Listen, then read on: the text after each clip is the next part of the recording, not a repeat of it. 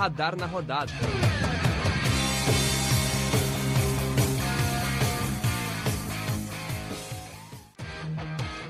Boa tarde, bom dia, boa noite, seja a hora que vocês estejam ouvindo. Essa é mais uma edição do Radar na Rodada. Eu sou o Rodrigo Arão e junto com o André Herculani e o Lucas Senna, que vão se apresentar daqui a pouco, iremos falar pela próxima hora sobre os acontecimentos tanto da dupla Grenal, do Juventude, que está desbravando as águas da Série A pela primeira vez na década, e mais ainda o futebol feminino e alguns outros assuntos que o horário permitir. Né? Então, como adiantado, hoje estamos além comigo, Rodrigo Arão, estamos com André Herculani e Lucas Senna, começando pela ordem alfabética. É, fale um pouco o que, que você acha dessa semana aí, como é que vai, são as suas expectativas para dar na rodada André Herculani, fazendo sua estreia no dia de hoje. É isso aí, pessoal. Bom dia, boa tarde, boa noite a todos. Cara, a expectativa é grande com todo o acontecimento da CBF, com os jogos da dupla Grenal, com a goleada sofrida pelo Inter, vai ter muito assunto pra gente tratar nesse podcast. E também fazendo a sua estreia, é, se juntando também aí à nossa mesa, Lucas Senna. Bom dia, boa noite, boa tarde para todos que estão escutando. Uh, muito grato de estar aqui participando do Radar na Rodada. Uh, uma rodada conturbada para o Internacional, onde o Grêmio não disputou, mas acabou sendo campeão da, Recopa Gaúcha. O Juventude desbravando águas na Série A. O dupla Grenal bem no futebol feminino vai dar um belo conteúdo. Ok, então vamos, né? Já que a semana é pesada, né? Vamos, vamos despachar primeiro um assunto mais leve, né? Perdão, amigos gremistas, mas, né? A seleção brasileira contra, é, convocou metade da equipe do Flamengo. O Flamengo acabou não jogando nesse domingo. Sobrou um dificílimo duelo contra o Santa Cruz da terceira gaúcha. Então a semana do Grêmio foi essa, né? O Grêmio jogou aí a final da Recopa Gaúcha, né? Que é o, o duelo entre o campeão estadual e o campeão da copinha do meio do ano, né? O Santa Cruz foi a equipe que ganhou, surpreendentemente, até derrotou o São José no final da copinha. E essa foi a semana do Grêmio, né? Vitória vitória tranquila na arena. O que vocês acharam, né, do jogo, né, num, num horário alternativo, né, domingo de manhãzinha. Grêmio, querendo ou não, empilhando mais uma taça. É, foi um, podemos dizer assim, um jogo treino que valeu taça. Porque o Grêmio aproveitou essa folga no calendário, que o Flamengo teve vários jogadores convocados, para botar a meninada em um jogo que valia taça, né? Então ele uh, também utilizou jogadores que estavam arquivados, como Paulo Miranda, como Vitor Ferraz, como Everton Cardoso, o próprio Paulo Vitor também foi relacionado, acabou não jogando. Então eu acho que foi uma boa experiência para a garotada ganhar um pouco de bagagem, até para quando for uh, necessitada de um jogo mais difícil, eles já terem uma boa rodagem e conseguirem disponibilizar a melhor qualidade durante as partidas. Bom, essa, esse final da Copa Gaúcha foi um bom jogo para o Grêmio rodar o seu elenco, descansar os titulares, testar os garotos que entraram muito bem, como Léo Pereira, Guilherme Azevedo, já vem se destacando. Guilherme Guedes também voltando de lesão, foi bem no segundo tempo. O Grêmio utilizou mais essa folga no calendário testar os meninos e recuperar alguns dos veteranos. Foi um bom teste para o Grêmio, apesar do Santa Cruz, com todo respeito, não ser um time de elite do futebol gaúcho, mas foi um ótimo teste para renovar os ares da gurizada e dos veteranos também.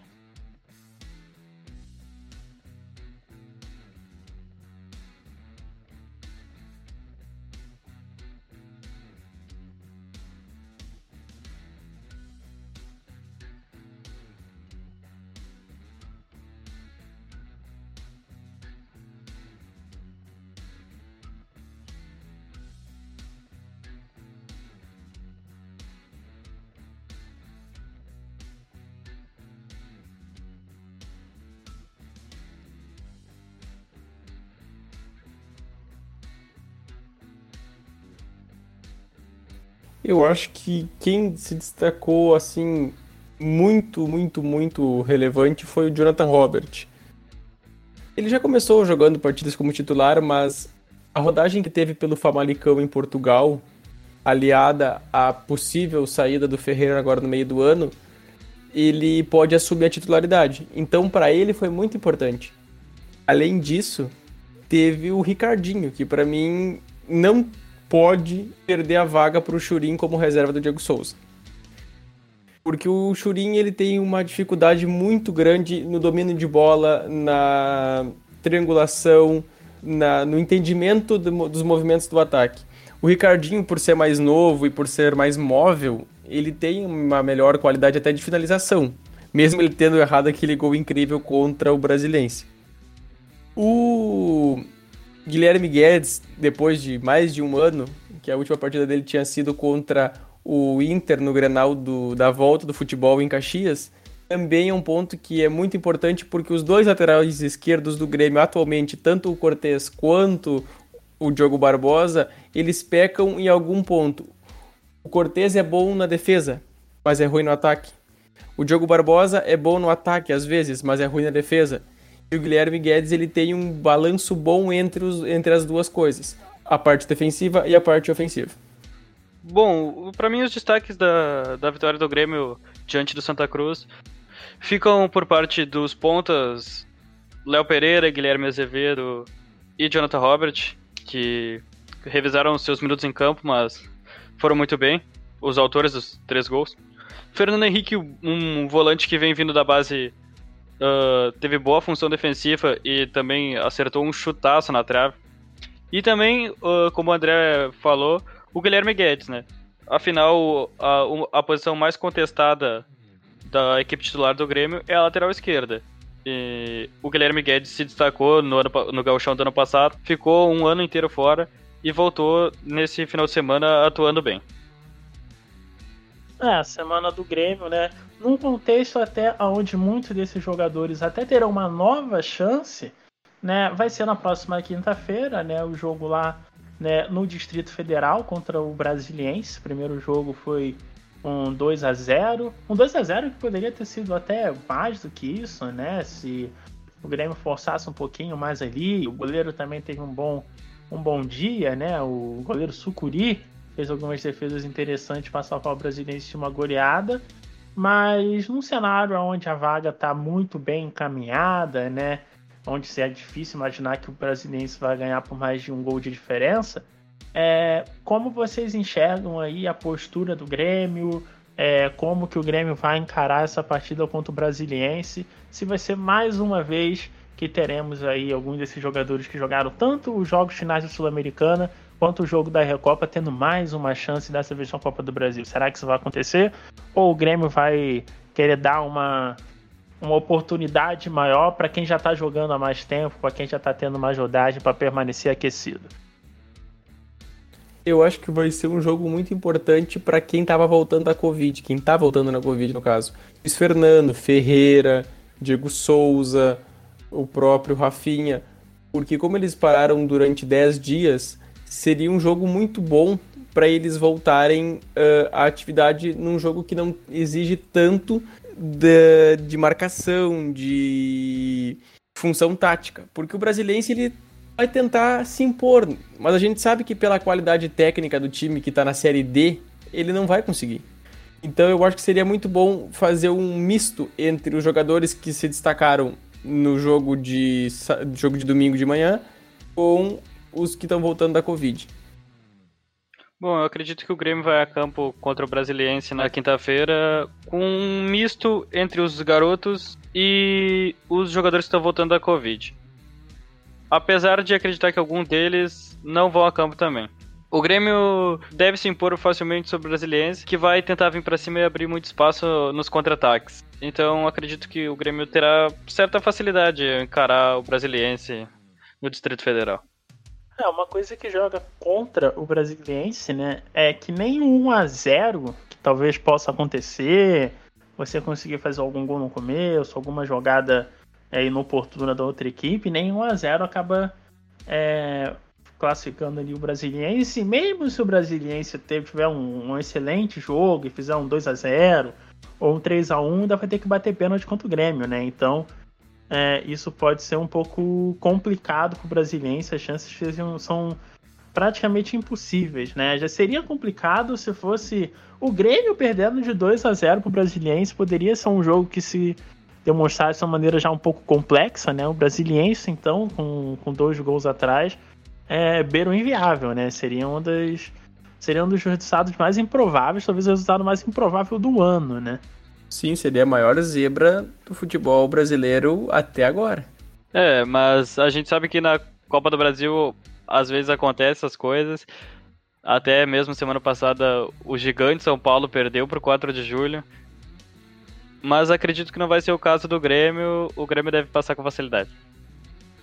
É, o Grêmio né, vai jogar contra o Brasiliense, como eu disse, né? O jogo também vai ser nas às quatro e meia, né? Um horário alternativo, né? Para esse jogo de Grêmio Brasiliense, vai se manter aí na quinta tarde, né?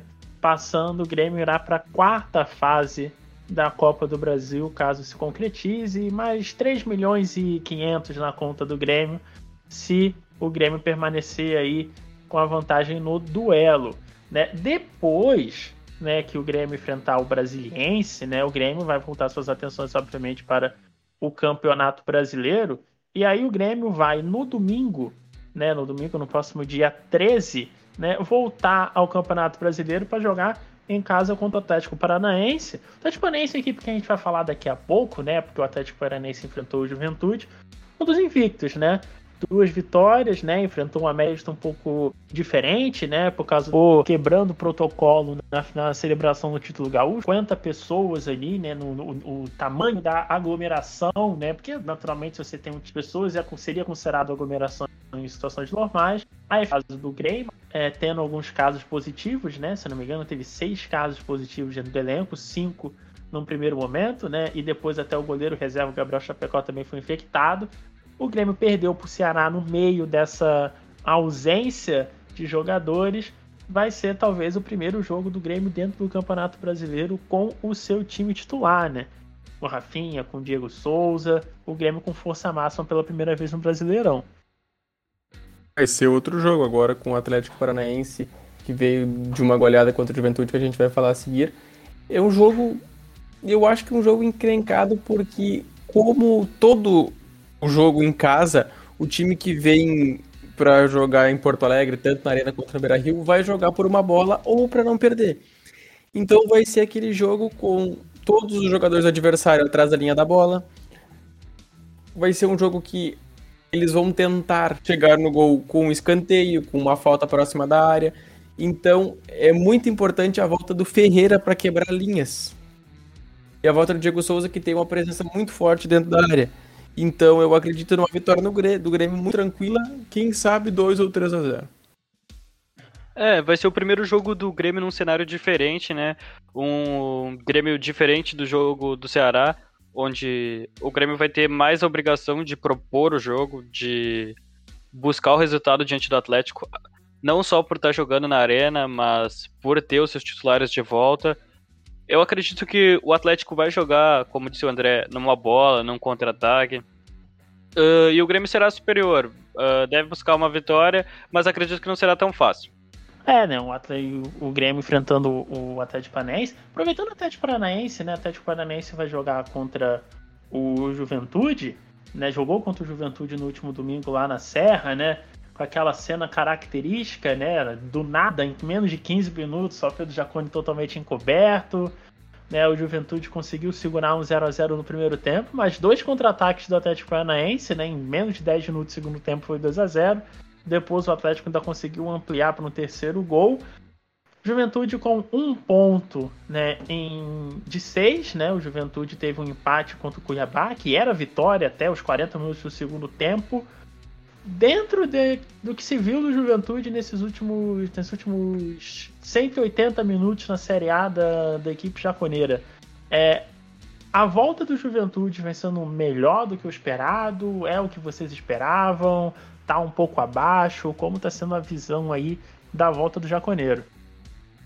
Eu acho que tá dentro do previsto, já que o Juventude uh, chegou nas semifinais do Campeonato Gaúcho, só que eu acho que ainda falta mais investimento no grupo de jogadores. O Juventude estava acostumado em jogar a Série B com jogadores que ele contratava no segundo semestre. Não contratava todos os jogadores para disputar o gauchão, ele fazia uma mescla de jogadores da base no primeiro semestre e no segundo semestre ele investia mais. Eu acho que o Juventude tem que contratar alguns jogadores assim, como um atacante assim mais veterano, que conheça a Série A. Um meio-campista assim, que era o Renato Cajá que acabou saindo, para manter o time na Série A. Porque se continuar uh, nessa batida assim de empatar em casa, de perder em casa, de tentar buscar um empate fora, corre muito risco de cair de novo para a segunda divisão. Bom, para mim o início do Juventude é o esperado, até porque o Juventude está num degrau financeiro abaixo das outras equipes, a gente sabe disso. Foram pontos que não podiam ter escapado lá em Cuiabá porque era um time da, do mesmo nível de disputa, do mesmo nível financeiro.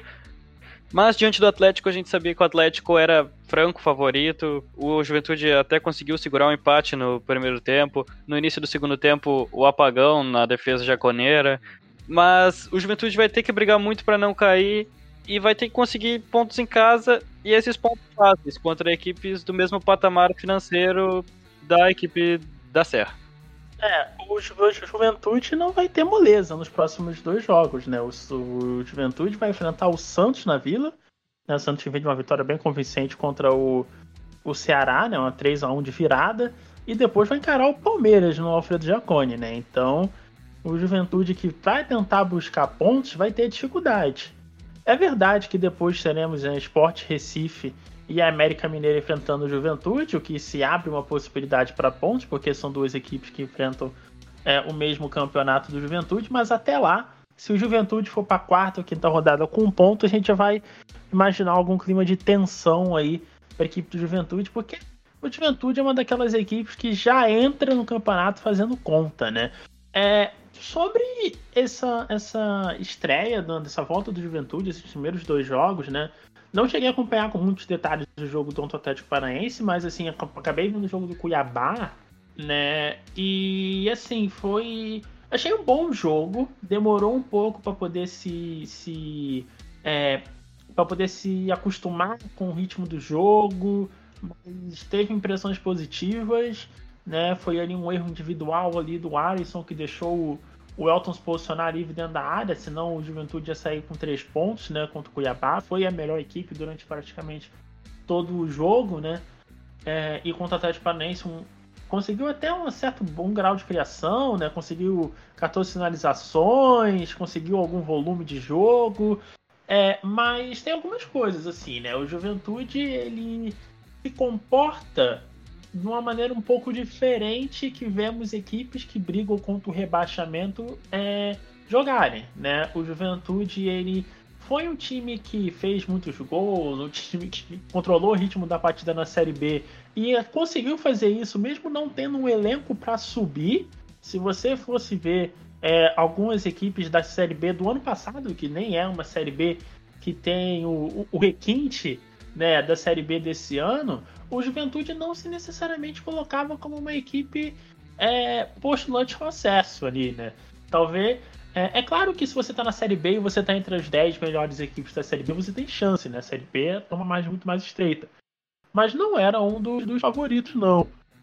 Né? Mas acabou subindo porque era uma equipe que coletivamente funcionava. Mas era uma equipe que estava sempre é, é, condicionada a levar muitos gols e tem alguns jogos com placares um pouco lá que dentro de uma realidade da Série B conseguiu ser contornado, né? Mas numa Série A, a gente sabe que equipes que costumam ter sucesso né, para manter uma vaga na primeira divisão, geralmente são equipes que são um pouco mais postadas defensivamente, equipes mais cautelosas. Né? O Juventude é uma equipe que sofre bastante na parte defensiva. Né? E como não vai conseguir controlar contra todo mundo, né, ver a maneira que o Juventude vai conseguir se equilibrar contra as equipes mais fortes vai ser a tônica. Né? Eu até imagino que o Juventude possa é, é, mostrar o seu estilo de jogo tem até algumas peças interessantes para poder ter esse jogo mais propositivo contra equipes de confronto direto. Né? Mas esses jogos contra o Atlético Paranaense, né, contra o Santos. É, é difícil bola contra o Santos porque o Santos é o Fernando Diniz, né? Mas, assim, contra essas equipes um pouco acima, eu estou muito curioso para ver. É, os sinais são positivos. Eu acho que o Juventude joga, o Juventude joga até melhor do que, do que eu achava que iria jogar nesse começo. Né? É uma equipe que compete a maior parte do tempo. Né? Mas a parte defensiva realmente me preocupa bastante. E quando você toma um gol e você não tem lá muito talento para poder se recuperar dentro das partidas, fica complicado. A outra equipe, é, a outra equipe gaúcha, né, que está na Série A, é o Internacional de Porto Alegre, né, que teve aí um começo brasileiro contra o Esporte, né, num jogo que perde, começou ganhando de 2 a 0, tomou um empate no final e depois foi para Fortaleza enfrentar o Fortaleza, que foi o autor da grande surpresa da primeira rodada, ganhando do Atlético Mineiro. E com o elenco alternativo, o Internacional não viu a cor da bola e fez história de uma maneira negativa. Né? O Internacional foi goleado por 5 a 1 contra o Fortaleza, né? a maior derrota no confronto. Anteriormente, o Inter tinha perdido de 3 a 0 para o Fortaleza em 2003, foi a pior marca antes do jogo de ontem, mas o Inter não viu a cor da bola, jogou mal com 11, jogou menos ainda com 10 e a situação tá complicada. Um ponto contra Esporte e Fortaleza. Não era isso que a torcida colorada esperava. É, eu acho que começa contra o Fortaleza de uma maneira que não deveria, por causa da escalação do Miguel Angel Ramírez. Ele ter começado com o Lindoso e não o Johnny já começa uh, o meio-campo de um jeito errado. Porque o Lindoso, toda a torcida sabe, até a torcida exige que ele seja emprestado ou vendido para o Santos, como estava se especulando, porque o Lindoso não tem a qualidade que a torcida espera e o técnico também espera a saída de bola. O Lindoso, ele dificulta um, um bastante, mas o que agrava é a mudança brusca de um jogo para o outro foram, foram 22 partidas do Miguel Angel Ramírez e 22 escalações diferentes. Então a equipe não tem entrosamento ah, nas partidas. Dessa partida agora do, do Fortaleza, foram sete mudanças em relação ao último jogo contra o Vitória. É muita mudança. O Pedro Henrique não era especulado no, no time titular. Ele entrou para suprir uma, uma possível ausência do Zé Gabriel pra, por causa da, do acúmulo de jogos. Além disso, o Yuri Alberto não tem companhia no ataque. Ele até tem uma companhia quando joga o Thiago Galhardo. Mas como o Miguel Angel Ramírez está escolhendo os melhores jogadores há muito tempo, isso agrava o entrosamento. Por isso que eu acho que o Inter tem muitos problemas na comissão técnica. Mas a diretoria, após a derrota de ontem, já afirmou que ele vai ficar independente do resultado que aconteceu ontem. Então eu acho que é um problema muito, muito grave, porque se o Inter continuar com Miguel Angel Ramírez, a chance de não dar certo o projeto de ruptura que o presidente Alessandro Barcelos e o João Patrício Herman, que é o vice-presidente de futebol, querem, é muito grande de não acontecer. O início do Inter muito conturbado, já tinha perdido pontos no Beira-Rio contra um esporte que não eram previstos o esporte faz outro campeonato, não o campeonato que o Internacional pretende fazer. Mas a princípio ontem o erro começou na escalação, como o André falou. O Inter não tinha por que poupar jogadores, pois no meio da semana vai enfrentar um, um Vitória, onde já tem a vantagem na Copa do Brasil, joga dentro do Beira Rio, não precisava ter poupado tantos jogadores como foi para Fortaleza. E em Fortaleza foi um rodeão. Uh, com 11 jogadores, o Fortaleza dominou. Com 10, o Fortaleza dominou. O Inter não teve conhecimento da bola. O Fortaleza dominou todas as partes do campo em todo o jogo. Uh, isso muito se deve ao Miguel Ramírez, que tá com a pressão da torcida, porque os resultados não estão vindo, o futebol bonito apresentado pelo Independente Del Valle, de onde ele veio, não está sendo mostrado, a equipe não está rendendo e vai se pôr à prova agora diante do Vitória no Beira-Rio, onde o Inter já tem a vitória pela Copa do Brasil, e no final de semana que vem diante de um Bahia que começou muito bem o Campeonato Brasileiro, que tem o segundo melhor ataque, fazendo três gols de média em cada jogo, contra a pior defesa que é a do Internacional. Para mim, esses dois jogos são cruciais para a continuidade de Miguel Ramírez no comando do Inter. É, tem tanta coisa que aconte tá acontecendo no internacional, tantas maneiras de, de, de se ver né, o que tá a situação, né? Que. E aí, até, por exemplo, né, tô falando com, com, com o André, né? Se, se tocou na questão da, da ruptura, né? Imagino que parte da ruptura seja não demitir o treinador depois de um resultado negativo ou de um começo complicado, né? É, uma coisa, por exemplo, em relação a, a, ao Ramires é que boa parte dos bons resultados do Independente Del Vale eles começaram a aparecer ali no final do segundo ano para o começo do terceiro. Mas você pode estar se perguntando, pô, mas eu vou ter um treinador que vai demorar um ano, um ano e meio, dois anos para poder ter, ter resultados? Então, essa é a questão. Né? É uma coisa assim, é uma maneira de se ver futebol que, que não é compatível com a maneira com que a gente vê. E não é necessariamente que esteja errado. Né? O Independente Del Valle é um time essencialmente sem torcida também. Então é uma coisa é, é diferente. É como você assumir um, um, Red Bull Bragantino, é como você assumir um Cuiabá. Né? Equipes que, que não tem uma, uma, uma base de torcida é, é, consolidada para que se tenha uma pressão. Não é nem necessariamente a exigência, a exigência existe, mas a quantidade de pessoas reverberando algum tipo de opinião né, diminui, é, é, é, menor. E o Inter tem uma coisa muito particular que, assim, o Inter é um dos, do, um dos times, assim, né, uma das, das torcidas que o Inter pode ganhar de 4 a 0 perder de 4 a 0 ter o 0 a 0 vai ter alguma coisa controversa. Por causa. A, a, a pressão é muito grande, né? O, o, o desespero por, um, por uma conquista, por uma, por uma taça, né? Acham que o ambiente seja muito complicado. Sempre tem coisas acontecendo. Se a gente está falando de um time que era líder do campeonato e a direção não fez o menor esforço para manter o treinador. É um ambiente à parte, são um ambiente muito caótico, né? E aí até complicado você pensar que um ambiente caótico desse jeito, numa direção que ainda não foi provada, né? Começar o seu trabalho, começar o seu triênio com um treinador que não tem o costume de estar num, num ambiente desse, porque né, o, Miguel, Ramírez foi treinador né, de categorias de base na Espanha, né, ele foi antes do Independente del Valle, ele foi treinador do Sub-20 do Las Palmas, né, e depois ele foi treinador do Independente del Valle, né, que é um time que não tem essa pressão externa por ainda ter uma torcida muito, muito pequena, né, não é uma equipe que bate de frente a nível de popularidade com as grandes equipes do Equador, né? Com uma LDU, com, a, com Barcelona, até mesmo com o El Nacional, não é uma equipe dessa estatura. É, então fica uma questão de que você, com tanta coisa para resolver, você vê um cara que essencialmente você trazer o Ramires num modelo que é complicado porque os jogadores jogam de uma outra maneira. Né? A chance de que o Inter tivesse né, num processo de adaptação durante o começo do Campeonato Brasileiro era quase máxima, né? É, era, muito, era muito difícil o Inter não estar tá nesse modo onde parece que ainda está descobrindo o que fazer durante o campeonato. Né? Eu acho que assim, o, o, o, o trabalho do Miguel Ramírez ele está indo mais ou menos como esperado.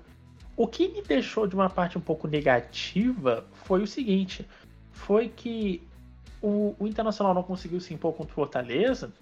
E aí o Inter fez aquilo que todo mundo pedia de uma maneira instintiva, que é, se você não está conseguindo sair de baixo, sair por baixo, tenta, tenta fazer um lançamento, tenta jogar de uma maneira mais longa.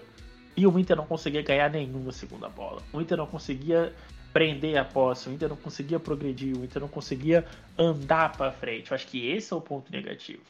Porque o, o, o Ramires tentou ser mais pragmático dentro do jogo, tentou se assentar de uma certa maneira e não deu certo. Contra o Vitória acabou dando certo. As mudanças do Ramires foram, foram até determinantes para que o Internacional tivesse o segundo tempo melhor que o primeiro e bem mais seguro que o primeiro. Mas contra o Fortaleza não deu. E essa, esse ajuste para uma coisa mais pragmática não dando certo é uma coisa que me preocupou muitas das críticas da torcida, além do trabalho do técnico, é o preparo físico do time. O Inter, visivelmente, aos 20, 25 minutos do segundo tempo, o Inter cansa. O Inter não tem a preparação física que tinha na época do Abel. Uma porque o Cristiano Nunes, que era preparador físico do clube, foi dispensado para a contratação do preparador físico de confiança do Miguel Angel Ramírez, que veio do Tenerife da segunda divisão da Espanha. O problema é isso. Além das mudanças do Miguel Angel Ramírez, tem o problema da preparação física. Miguel Ramírez, ele tem um problema. Não era, não era é, coerente você ter um preparador físico que já está acostumado com a maneira que o treinador trabalha, porque é um, um estilo de jogo que demanda muito fisicamente, mais do que a média. Né? Não faria sentido você ter um treinador que já está acostumado a preparar fisicamente um time que joga dessa maneira? Se o preparador físico fosse de algum time médio da Espanha, não um time de segunda divisão da Espanha. O problema também é esse. Se fosse contratado um profissional uh, do, da, da Itália ou da Espanha que fosse de um Valência, de um Sevilha, tudo bem. Mas é um, é um preparador físico que veio do Tenerife da segunda divisão.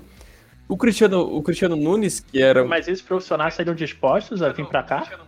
Justamente por isso. Se fosse bom, ia ser mais difícil de contratar. Mas ele foi despedido do Tenerife. Ele durou muitos poucos, muito poucos jogos. Ele durou, se não me engano, 16 jogos. Rodrigo, como tu havia comentado também, da saída por baixo não dava certo, os lançamentos do Inter. Ao contrário do Internacional, o Fortaleza utilizou muito disso para encontrar espaço na defesa do Inter e conseguiu com certa facilidade. O Miguel Ramírez, que que tem esse costume de demorar um pouco a engrenar com suas equipes, tudo bem, ok, demorou com o Del Valle. Mas o Internacional tem um campeonato de 38 rodadas, onde já começou perdendo pontos importantes para duas equipes que fazem campeonatos diferentes do Internacional. São duas equipes que são acostumadas a brigar lá embaixo, diferente do Inter. Foram cinco pontos deixados para trás que podem fazer muita diferença no final. Além disso, na partida diante do Vitória, uma partida pragmática no primeiro tempo. As mudanças fizeram o Inter melhorar no segundo tempo, mas mesmo assim o Inter não conseguia criar tanto. Achou um gol de forma normal, uh, atacando bastante, num pênalti. É, isso é complicado, né? O Internacional, se acontecesse uma situação onde o Inter tivesse equilibrado na partida e acontecesse a expulsão, né? E aí acontecesse uma goleada na expulsão, até, né?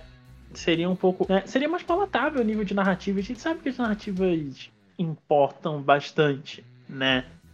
Uh, é complicado porque assim, é, você não consegue imaginar a situação do Inter chegando em algum tipo de normalidade né, daqui a uma semana, daqui a duas semanas. Assim, eu já começo a ver a demissão como algo inevitável dentro daquilo que se vê como exigência e como se, se espera que o ano internacional pode ser.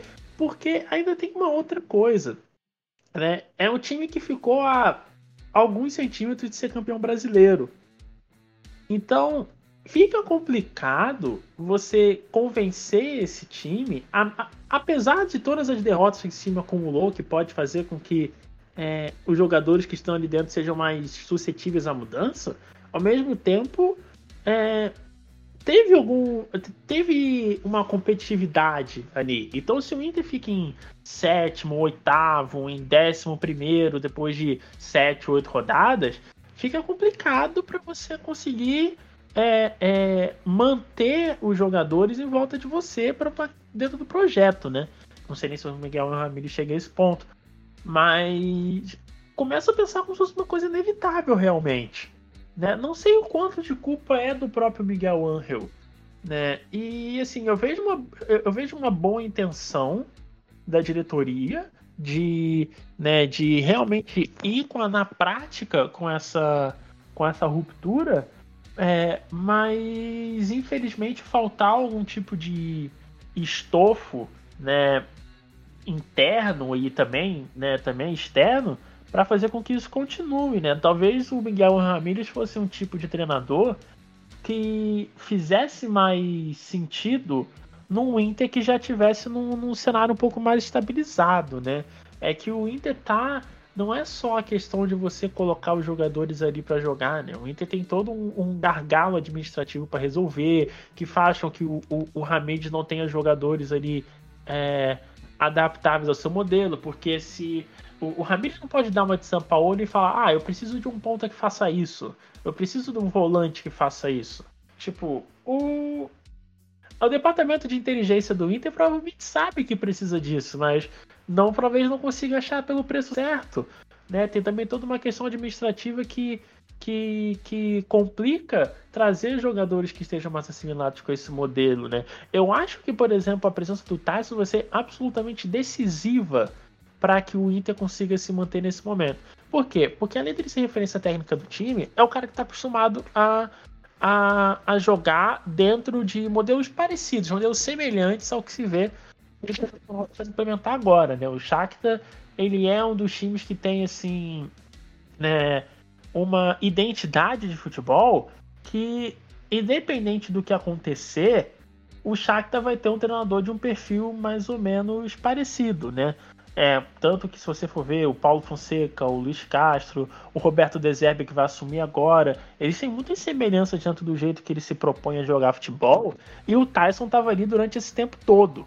Né? Então é um cara que consegue fazer isso de um jeito natural. Você viu o quanto que ele conseguia eliminar etapas, o quanto que ele conseguia empurrar o Internacional para frente contra o Vitória e como que isso não aconteceu. Eu acho que seria um jogo até seria um jogo diferente. Seria um jogo que o Internacional ia conseguir se manter se o Tyson tivesse ali, porque ele ter um entendimento de onde está no campo, do que fazer, quando arrastar o jogador, quando aproveitar o espaço, né? Mas são muitas coisas para resolver.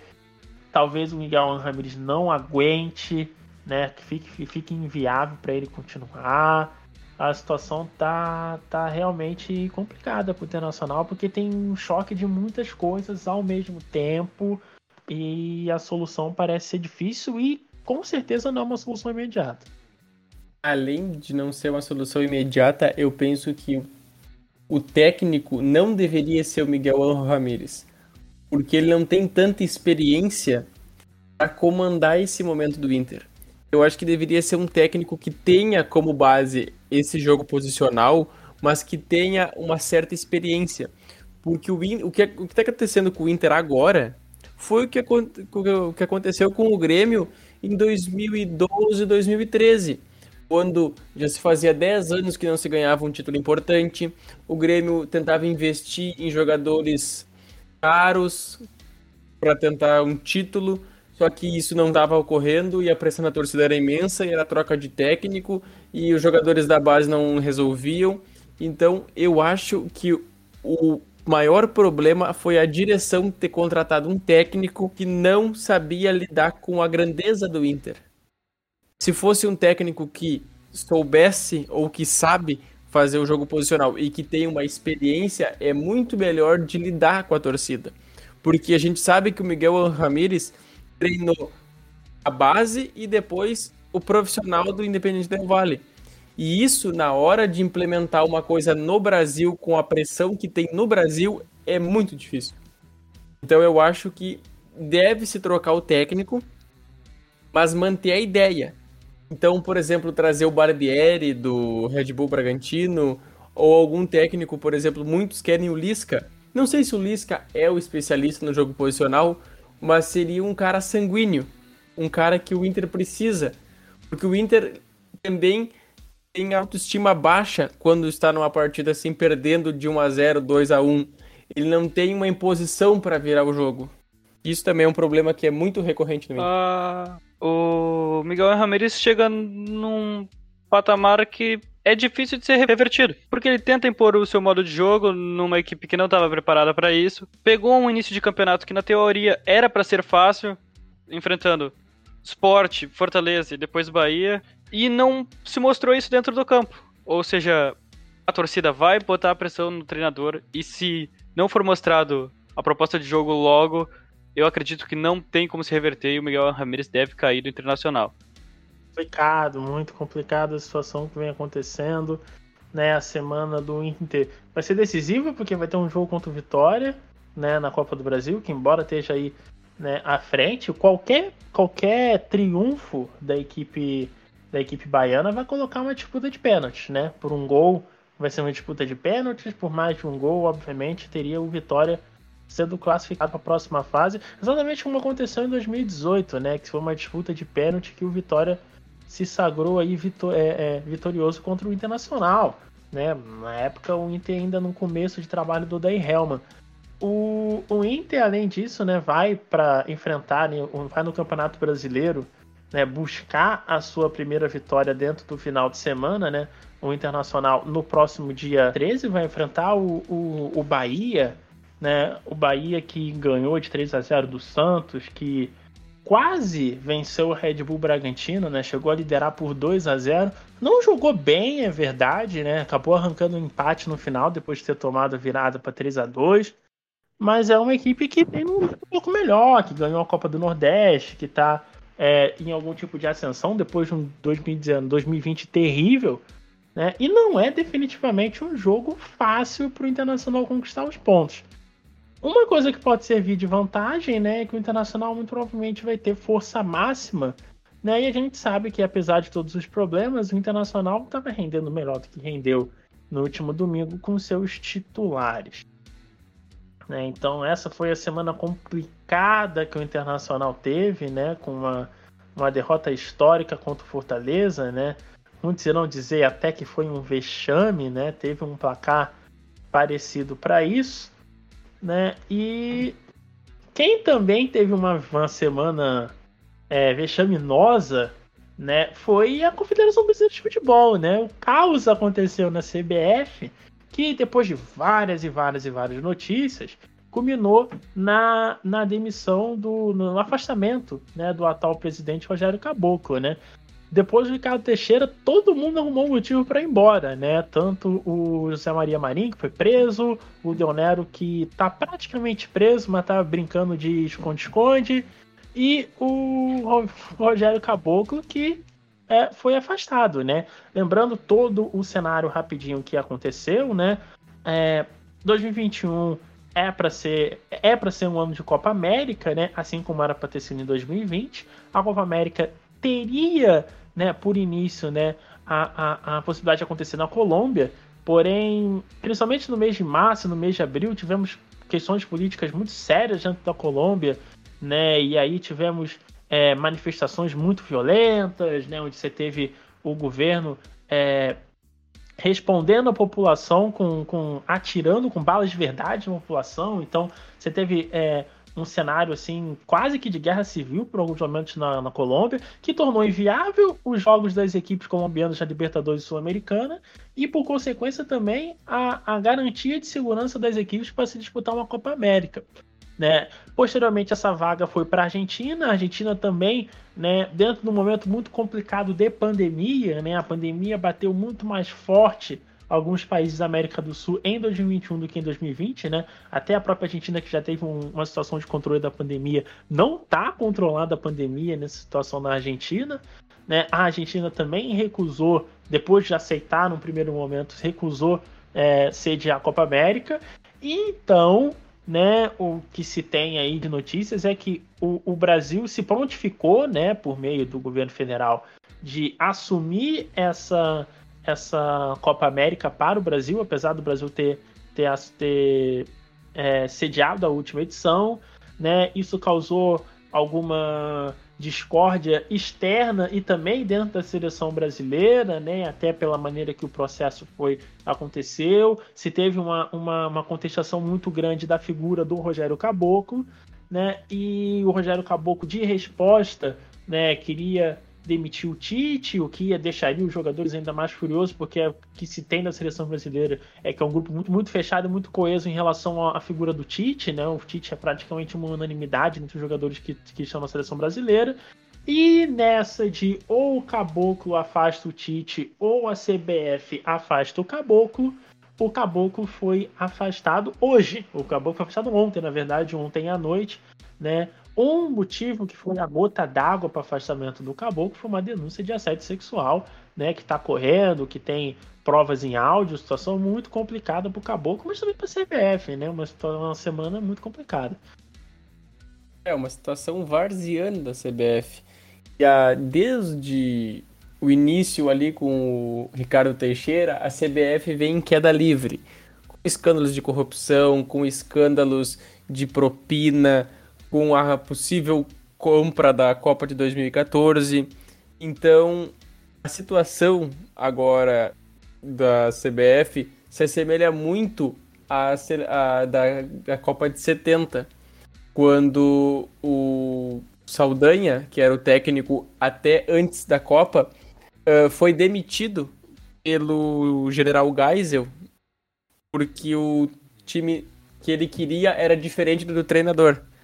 Então se assemelha muito essa, essa, esse cenário, justamente porque o que se sabe ou o que se especula é que o presidente Bolsonaro queria a troca do comando técnico porque achava que o Tite era de esquerda. Então ele queria a colocação do Renato ou a disputa da Copa América sendo uma imposição da presidência da República sobre a presidência da CBF.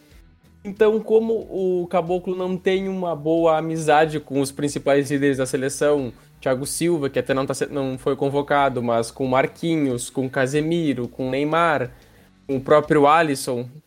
Então, é uma situação muito, muito delicada, porque quando envolve uma questão de assédio sexual, tudo tem que parar para se resolver esse caso porque é um caso muito grave. Então, o correto seria não ter a Copa América no Brasil ou em lugar nenhum, porque o cenário em qualquer lugar do mundo é preocupante. Então, eu penso que seria uh, bom que não ocorresse a Copa América e se escolhesse um novo presidente para a CBF para a partir disso continuar a convocações e amistosos, eliminatórias e possivelmente a Copa América no ano seguinte, no ano de 2022 ou 2023.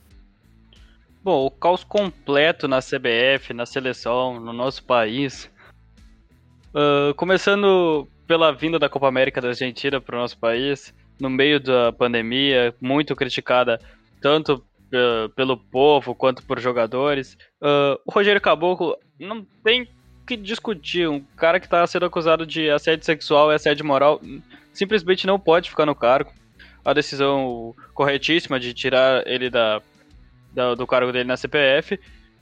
E a gente tem que ver o que os jogadores vão falar, né? Afinal, o Casemiro, como capitão da seleção na, no último confronto contra o Equador, declarou que os jogadores só vão dar a sua opinião após a partida contra o Paraguai, que eles estão focados nas eliminatórias para a Copa do Mundo. O jogo se realiza nessa terça-feira. E a gente quer saber o que pensam os jogadores da seleção brasileira. O elenco, a gente sabe que o elenco é muito fechado com o treinador Tite, que é praticamente uma família. Lembrando que os jogadores voltaram atrás nessa segunda a decisão de atuar na Copa América. Né? Ou seja, talvez um possível cenário para que os jogadores não quisessem atuar na Copa América era o Rogério Caboclo na presidência da CBF. Mas isso a gente só vai descobrir amanhã, depois do jogo do Paraguai. É complicadíssima essa situação agora, num ponto de vista um pouco mais opinativo, assim, da coisa, né? Porque são tantas, tantas coisas que aconteceram, né, para que se juntasse na, na, na, na condição Brasil recebendo Copa América, né, que você tem toda uma situação de de um, de uma, de um governo federal em, em, em, em crise, uma crise muito forte, uma crise gerada pelo próprio governo federal, diga-se de passagem, somente pela maneira que a pandemia está sendo gerida, né? E aí a necessidade de algum de algum alento, de algum ganho político quase que de maneira desesperada, e daí uma interferência da CBF que, que é, o, o André disse que assim é como se fosse na época do, do regime militar, na verdade, não é como se fosse na época de militar, é até pior. Né? É uma interferência, uma interferência muito maior, porque é, não é porque qual que era o contexto também da, da questão do regime militar? É que se tinha, obviamente, uma, uma, uma figura é, de oposição ao governo, João Sadanha era notoriamente comunista, né? Ao contrário do Tite, que não se expõe a sua opinião política nesse sentido, não tem uma prova nesse sentido se ele é ou se não é. O João Sadanha era abertamente é, abertamente comunista, não apenas de esquerda, de esquerda é, revolucionária, de fato, assim, né? Mas era também uma questão de que o Brasil em campo não apresentava bom desempenho, o que não necessariamente seja o caso dessa seleção agora, né? Não se tem, porque até partindo do princípio de treinadores brasileiros, não se tem alguém para se colocar no lugar do Tite nesse momento. Não se tem uma ideia de que algum treinador brasileiro possa fazer um trabalho melhor. E, e é, o desespero da coisa toda, né, de receber a Copa América, né, com pouquíssimos dias para os estados se prepararem para ter algum tipo de, de infraestrutura e garantia de segurança para os atletas. E também uma, uma briga que se tem pela posse da seleção brasileira. Né? Porque a figura da seleção brasileira ela acabou virando é, parte de um grupo. Né? E esse grupo, como tendo teoricamente a parte simbólica da seleção brasileira, tentou exercer um tipo de controle que na verdade fez até com que uma outra parte que não tinha esse que não tinha não via esse símbolo mais com, bom, com bons olhos é vê-se ali uma esperança de ressignificar aquilo ali para um ponto de vista mais positivo. E eu acho que até isso faz com que se teve uma expectativa muito grande na opinião dos jogadores.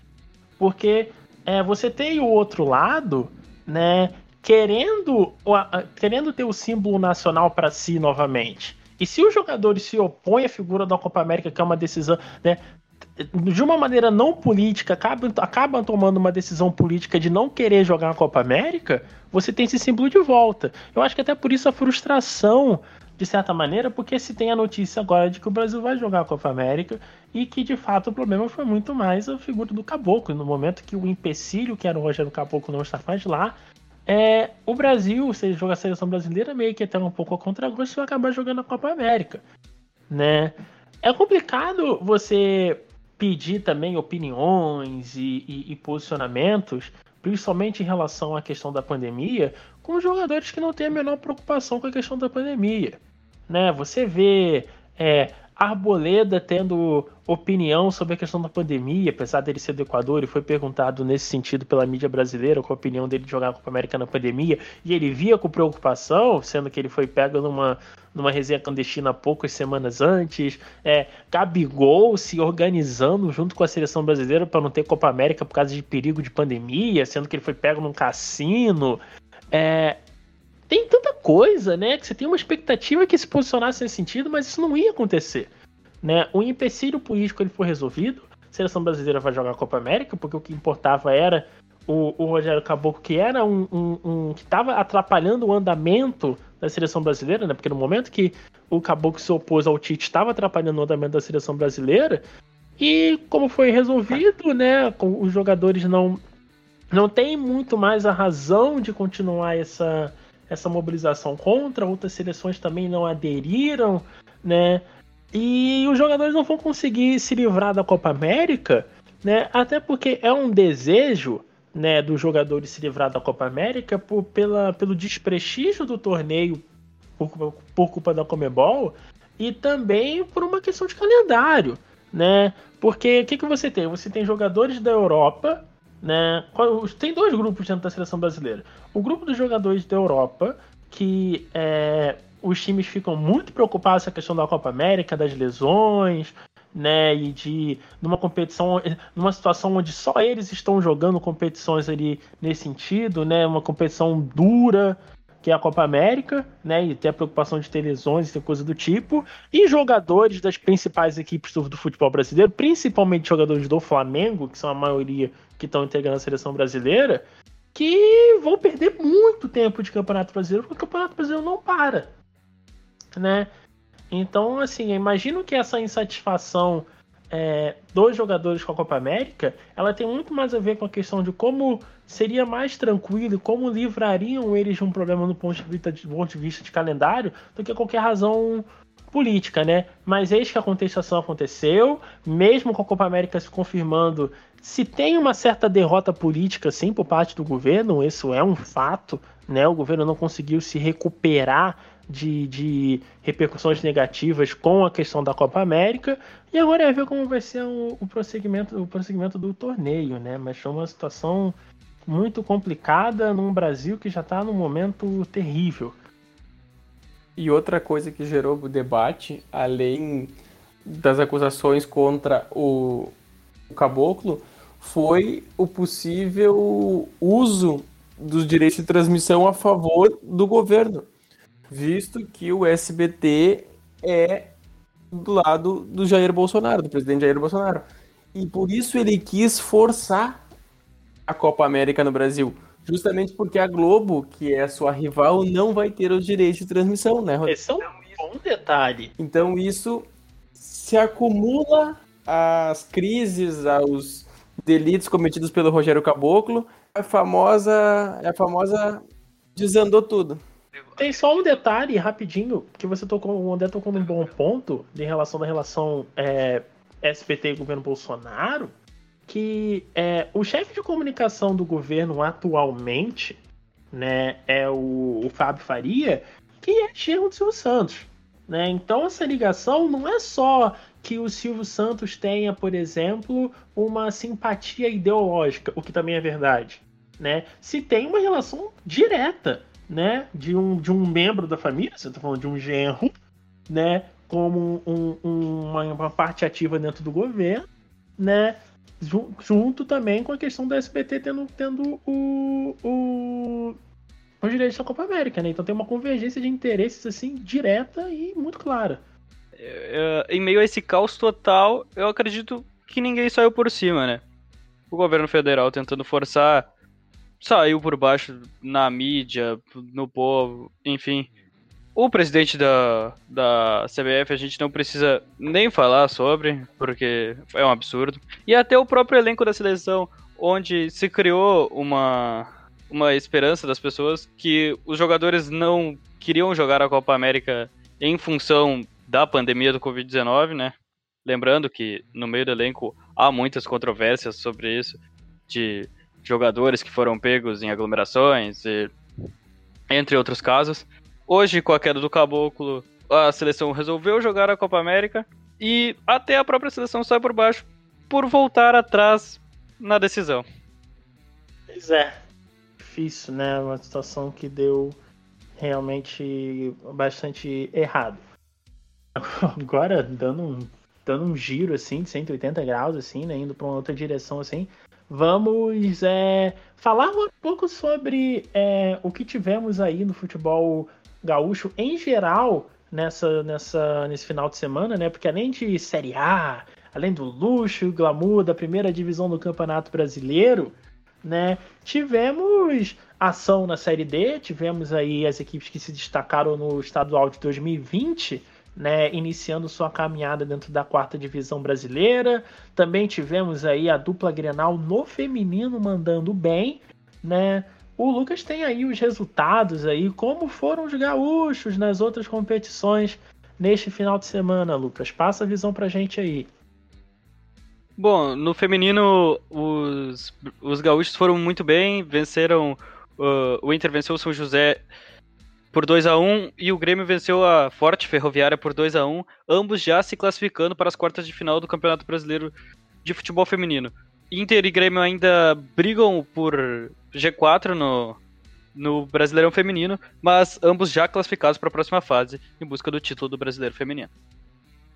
Né, e também, nas, então, como disse, né, nas divisões inferiores, né, tivemos Gaúcho Santos na Série B, na Série C e na Série D, né? E aí o né, como a derrota do Brasil, vitória do Ipiranga, né? André, como tu avalia aí o desempenho dessa do, dos gaúchos nas divisões inferiores?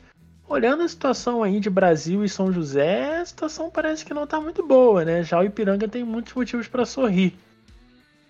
É, o Brasil de Pelotas, como é de costume, costuma sofrer, perdão da redundância, na Série B. Ele está com uma pequena dificuldade em ganhar as partidas quando ele tem a melhor, o melhor desempenho durante elas. O São José, pela Série C, ele teve um empate em casa contra o Criciúma, que acabou caindo para a Série B do Campeonato Catarinense, nessa, nesse último que foi em 2021 agora. E, o, e na Série D, teve três partidas dos gaúchos. O Esportivo empatou fora de casa contra o Rio Branco do Paraná por 0 a 0 o Aimoré em casa no Cristo Rei em São Leopoldo ganhou do Marcílio Dias por 4 a 1 o Juventus enfrentou o Caxias em Santa Catarina e empatou em 1 a 1. O bom do Aimoré ter vencido o Marcílio Dias ontem é que o Aimoré é líder disparado do grupo 8 da Série D com 3 pontos e saldo 3, já que em cada grupo só se classificam 4 e tem 8 equipes em cada. Então é muito importante para o Aimoré e para o Caxias, que tem as expectativas mais altas que é do próprio esportivo, visam se classificar para a Série C, que eles ganhem as partidas dentro de casa, como o Aimoré fez nesse último final de semana. É, esse foi o Radar na Rodada de hoje, né? Eu estive na companhia de André Colani e Lucas Senna. Você pode acompanhar a gente no Twitter, arroba Radar UFSM, e também no Instagram, arroba Radar Esportivo. O Facebook também tem o mesmo nome. Né? Voltaremos na próxima terça-feira também com o Radar na Rodada e anuncie, teremos novidades que a gente não vai anunciar agora, mas teremos novidades aí para o futuro que imagino que vocês vão gostar. Quando se materializar, vocês vão saber, mas tem coisa boa vindo por aí. Tchau!